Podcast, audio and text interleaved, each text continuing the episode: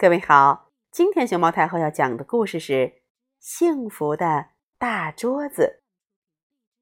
它的作者是日本的森山京和广濑红，普普兰翻译，二十一世纪出版社出版。熊猫太后摆故事，每天在励志电台给你讲一个故事。兔奶奶正在吃晚饭。他面对着大桌子，独自吃着晚饭。就在一年前，他的对面还坐着兔爷爷。那时，桌子上总摆着兔爷爷喜欢的水果，兔奶奶喜欢的花。三年前，他们小儿子还住在家里。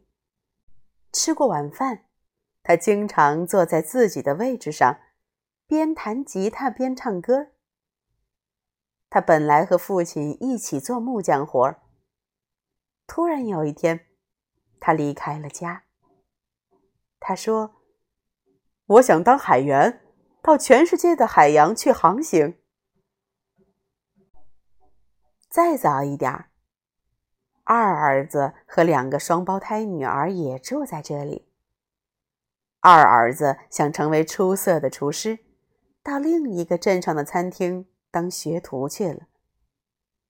双胞胎女儿呢，一个想当护士，另一个想成为芭蕾舞演员，于是各自住进了学校的宿舍。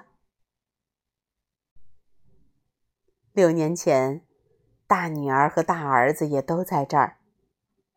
现在，大女儿嫁到远处，已经有两个小宝宝了。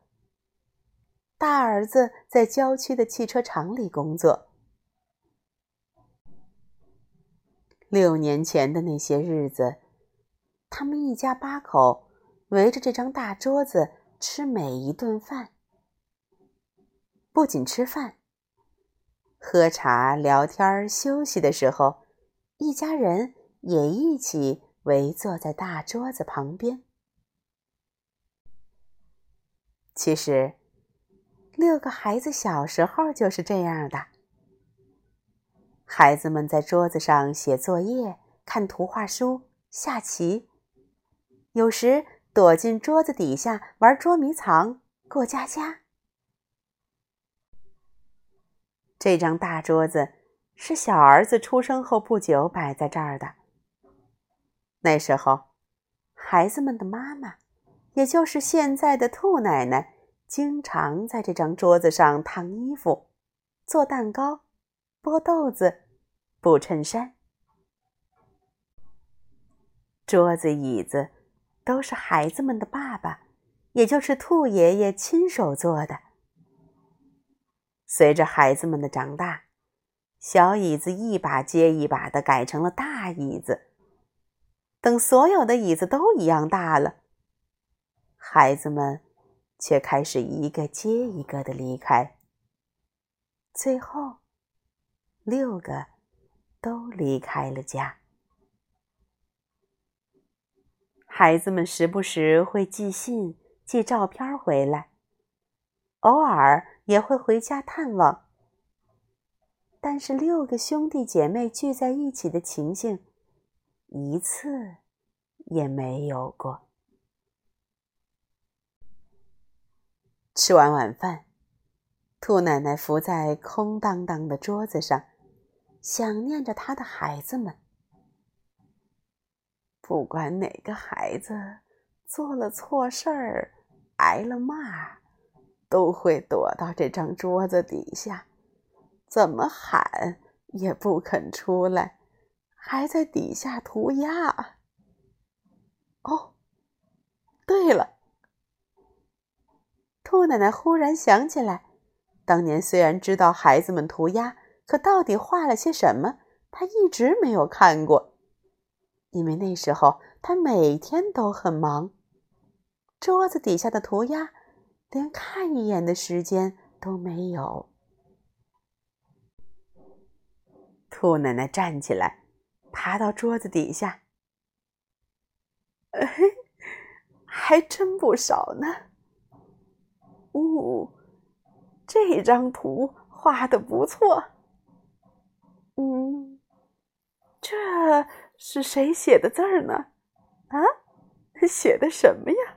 呵呵呵呵仔细看着一幅幅涂鸦，兔奶奶的耳旁响起了孩子们的哭声、笑声和叫喊声。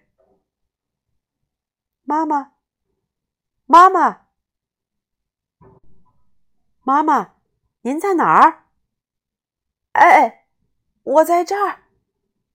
兔奶奶不由自主的回答，吃惊的看了看四周。您在这儿呀？桌子的一头冒出了小儿子的脸。哦，是你啊！什么时候回来的？妈妈，您在桌子底下干什么呀？小儿子坐在了自己几年没坐的椅子上。哼，还是这里最自在。我有时还梦见回到这儿，在梦里。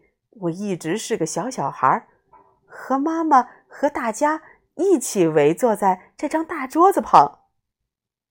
那时候可真热闹呀！兔奶奶望着大桌子，点点头。对了，下个月是您的生日，我们兄弟姐妹聚一次怎么样？我这就跟哥哥姐姐商量。真能这样，我太高兴了。小儿子住了两个晚上，回码头去了，又剩下兔奶奶孤零零的。孩子们一起回来，如果真的能这样，那太好了。兔奶奶环视着空荡荡的大桌子，脸上笑眯眯的。到时候，桌上一定要摆满。每个孩子喜欢的食物，嗯，豌豆汤、炖胡萝卜、卷心菜、苹果沙拉、奶油焗洋葱、南瓜派、番茄汁儿。哎呀，够我忙一阵子了。嗯哼哼